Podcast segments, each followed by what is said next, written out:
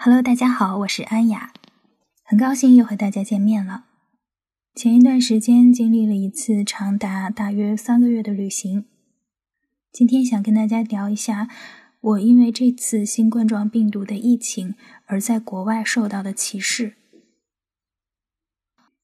二零二零年二月一号到二月六号这五天是我在印度的最后五天，也是我这段长途旅行要结束的日子。但是我却遭到了因为疫情带来的询问、质疑、躲避、歧视。这次旅行始于去年的十一月十三日，由北京出发，途经新西兰、瓦努阿图、澳大利亚，最后呢到印度，然后再回到北京。本来前面都非常的高兴，但是在一月底的时候，我就已经感受到了疫情对于我的旅行的影响。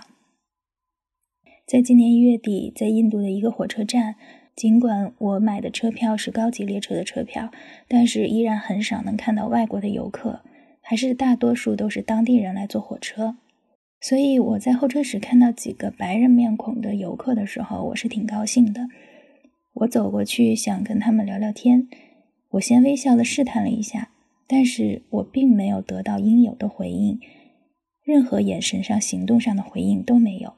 这在之前是从来没有过的，只有一个男士礼貌的点头说了句 “hello”，就提着行李走掉了。以前我一直坚信微笑是世界上最友好的语言，哪怕我们语言不通，但是微笑的话，伸手不打笑脸人这个道理在全世界都行得通的。但是看来在疫情面前，微笑一点都不管用，因为我长了一张亚洲脸。这是我尴尬的起点，在之后的每一天。不管是在景区、马路还是旅馆的公共区域，我都能听到或者感受到别人冷漠的目光和躲避。有时候在路上听到人家说 “China” 和 “Chinese” 这个单词，他们必定是在讨论疫情，我都会侧耳的听一听。印度导游大多数会跟他们的外国客人说：“中国人已经被禁止进入印度了，请他们放心，这里不会有疫情。”今年的二月一日。我准备入住德里的一家酒店，在我入住当天，我收到了老板拒绝我入住的邮件，内容写的非常的官方，并没有提及具体的原因。这是我这辈子第一次收到拒绝入住的邮件，但是我很清楚原因一定是因为这次的疫情。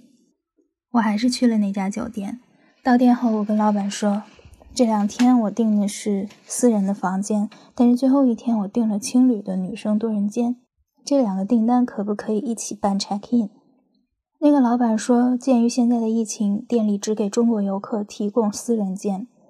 但是你护照上写的进入印度的日期是一月二十号，而且你已经到店了，那我就帮你把订单确认了吧。本来我还很开心，老板挺开明的，但是我不知道这将是我在印度最后几天遇到的最好的待遇了。第二天，也就是二月二号，我在旧德里的一家穆斯林餐厅吃饭。被邻座的一个男生问及国籍，继而他委婉地问起疫情的情况。我说：“国内的疫情的确挺严重的，但是我居住的地方是北京，离武汉很远，而且我已经三个月没有回过国了，所以不可能带病菌。”听完这话，他才比较放松，于是跟我聊一聊旅途中的一些有趣的话题。最后他要离开的时候，他提醒我说：“最近你就不要回中国了，因为会感染生病。”隔天二月三号，我乘坐火车到泰姬陵所在地阿格拉，在火车上就看到了邻座的大叔正在阅读当地的报纸，报纸上面有大篇幅的介绍疫情的新闻，而发送到我手中的英文版的报纸也在大篇幅的报道疫情，以及印度对中国旅游签证全部作废的通知。这些报纸的照片，大家可以在我的公众号“严肃的扯”上面查看。在微信搜索“严肃的车”就能找到我。我下了火车，到了入住的酒店。当时老板不在，前台见我进来了，他赶紧就戴上了口罩。他仿佛就在等我。他指着墙上政府贴的告示，并拿出 “Chinese are not allowed” 的纸让我看，意思就是说中国人不允许在这里居住。他的动作一气呵成，没有说一句话。他指着的那个告示上是这样写的。有两个湖北籍的女性于一月十九日入住了印度，在帕特纳这个地方出现了发热、咳嗽、呼吸困难、虚弱等症状，并于一月二十九号到当地的诊所就医。但是他们并没有听取医生的意见去做新型冠状病毒的筛查，就离开了诊所和酒店。于是当地政府通过他们留给旅店的护照复印件上找到了个人信息，并且从旅店处得知他们下一个目的地就是阿格拉，也就是我现在所在的目的地。所以，所有阿格拉的大小酒店就全部张贴了这张政府的通知：但凡中国人要入住酒店，必须要到特定的医院体检。否则，酒店有权拒绝中国人入住。旁边还贴着这两个中国女性其中一人的护照复印件，就像通缉犯一样。我看到这张纸的时候，心情非常的糟糕。大家也可以在我的微信公众号“严肃的扯”上面看这张照片。我跟那个前台说，我可以给你解释，我三个月没有回国了，我护照上有记录，我住在北京，离武汉很远，并且我是一个人独自旅行，然后我的身体也没有任何不适的症状。我跟他说，如果我身体带有病菌，那我在这三个月当中早就挂了。我一直面带着微笑，但是我心里已经做好了最坏的打算。我特别的明白，如果这家酒店不让我入住的话，我在别的酒店同样会碰壁。听了我的解释，前台摘了口罩，然后他打电话跟他的老板说明情况。通过电话，他的老板又问了我非常多的问题，并且让前台拿着我的护照对照着各国的入境章。但是在澳大利亚电子签的时候，入境和出境都是不给盖章的，只是把信息留在了当地海关的电脑里，所以我无法证明我无缝衔接的去了澳大利亚。好在他们没有追究这一点，大概被盘问了二十分钟吧，前台挂了电话，并且给了我一个房间。我本以为这事儿就完美的解决了，结果一个小时后，我在屋里充电休息的时候，那个老板回来了。他很急躁，并且大声地敲我的房门，用命令的口气喊我出来。我出来后，他第一句话就是大声地质问我：“Where is your mask？你的口罩在哪？”我说：“我一会儿就去买。”他命令说：“你必须去买口罩。”然后开始用恶狠狠的语气质问我，问题和刚才前台通过电话传达的问题是一致的。我想他就是想亲自核实一遍吧。他还问我去过印度的那些城市。我猜他是在确认我有没有去过通缉令上面那两个女性去过的地方。他执意让我出示我在德里住的酒店的地址和电话。我不确定他是不是后来打电话给德里的酒店确认我的话是否属实。他的语气和表情说明他不相信德里会有酒店接待我这个中国人。最后，他警告我在路上不许和任何中国游客说话，因为他们有可能近期刚刚从国内来到印度，很有可能身体带有病菌。在我出门的时候，老板听到我出门的声音，赶紧跑过来，像盯犯人一样盯着我锁门，并且离我三米以上，全程绷着脸，然后又冲着我喊：“先去买口罩。”第二天还没到退房的时间，前台来敲我的房门，催我退房，理由是下一个客人到了。这鬼理由我是第一次听到，非常的可笑。这时候我的耐心已经用尽了，我对他严肃地说道：“我知道退房的时间。”我在屋里听着工作人员和老板对其他国家的客人客客气气、开开心心的聊天，心里特别的委屈。而当天我的直飞航班又被取消了，这是我回国的航班第二次因为疫情被取消，这也是我心理防线第一次差点崩溃的时候。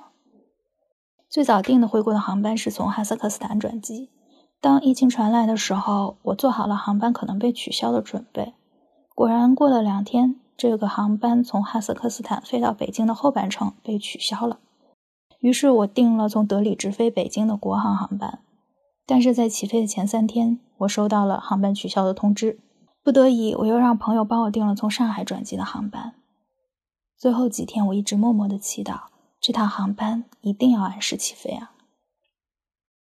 二零二零年二月四日，我从阿格拉回到德里。入住了之前跟德里的酒店的老板谈好的女生多人间，同屋的一个不知道哪国的女生看到了我，就出去问老板为什么要让一个中国人入住。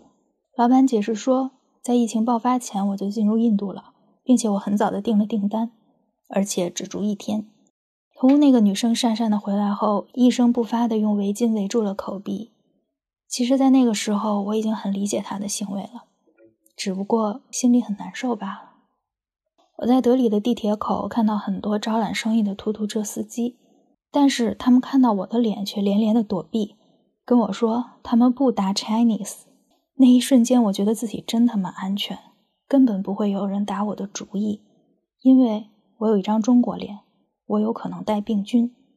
说实话，我对疫情也挺恐惧的，不管缘起何因，都让全国人一起背了黑锅。这个事儿，在国外的中国人真的是委屈、气愤、害怕和无能为力。最后一次订的从上海转机的飞机没有被取消，但是却晚点了一个半小时，因为要等十个刚刚落地就要被印度海关遣返的中国人办手续登机。等他们上了飞机，我才知道他们是工作签。虽然印度对中国的旅游签全部作废了，但是工作签还是承认的。只不过印度海关就是不让他们进，于是他们只能买了最近的机票回国。而这架飞机其实就是他们刚刚乘坐的从上海到德里的飞机，现在他们又要坐同一架飞机飞回去了。得知了原因，我所有因为延误而产生的情绪都化解了。而这个航班第二天也被取消了，也就是说，我可能抓住了最后的回国机会。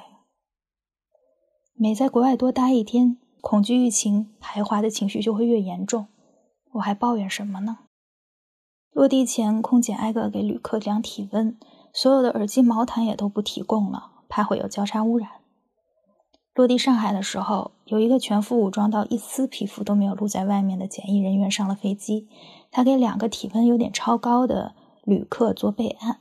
看到这个全身纯白防护服的检疫人员，就有了一种看灾难片的感觉。我从浦东机场落地到虹桥机场转机，我本来还因为晚点而担心转机航班赶不上。但事实证明，我想多了。清晨六点到七点，上海的高速路上车辆屈指可数。虹桥机场只开了一个旅客入口，它本来有十几个旅客入口的，值机柜台排队的人一个都没有。安检处也有十个工作人员在无聊的聊天，而被安检的人只有我一个。整个机场的店铺只开了三四家，大厅里的灯都没开几个。我走在空荡荡、仿佛要倒闭了的机场里，心情同样空落落的。从走进机场到走到登机口，全程不到十分钟。排队登机的时候，目测也就二十几个旅客吧，每个人都自觉地拉开了一米以上的距离。整架飞机上空座率高的可怕。其实有点怀念以前每次机场排大队的日子，尽管人声鼎沸、吵吵闹闹，但这才是生龙活虎的社会。而不是怎么只有我一个人的难过和无助。我回去当天的北京地铁里和路上，也可以用寂静、荒凉来形容。曾经无数次想象这样的城市该有多好，现在梦想成真了，但这种感觉一点都不好。三个月没有回国了，当我终于进家门的时候，感受到了暖气片的温度，联想到旅程最后几天，来自每个国家的人对我或多或少的抗拒。我只想说，回家真好。这场疫情慢慢变得不再是医学与疾病的对抗，而是人心与人心的较量。有人忙着排斥，有人忙着救人，有人忙着逃命，还有人选择扩大疫情，让别人去拯救自己。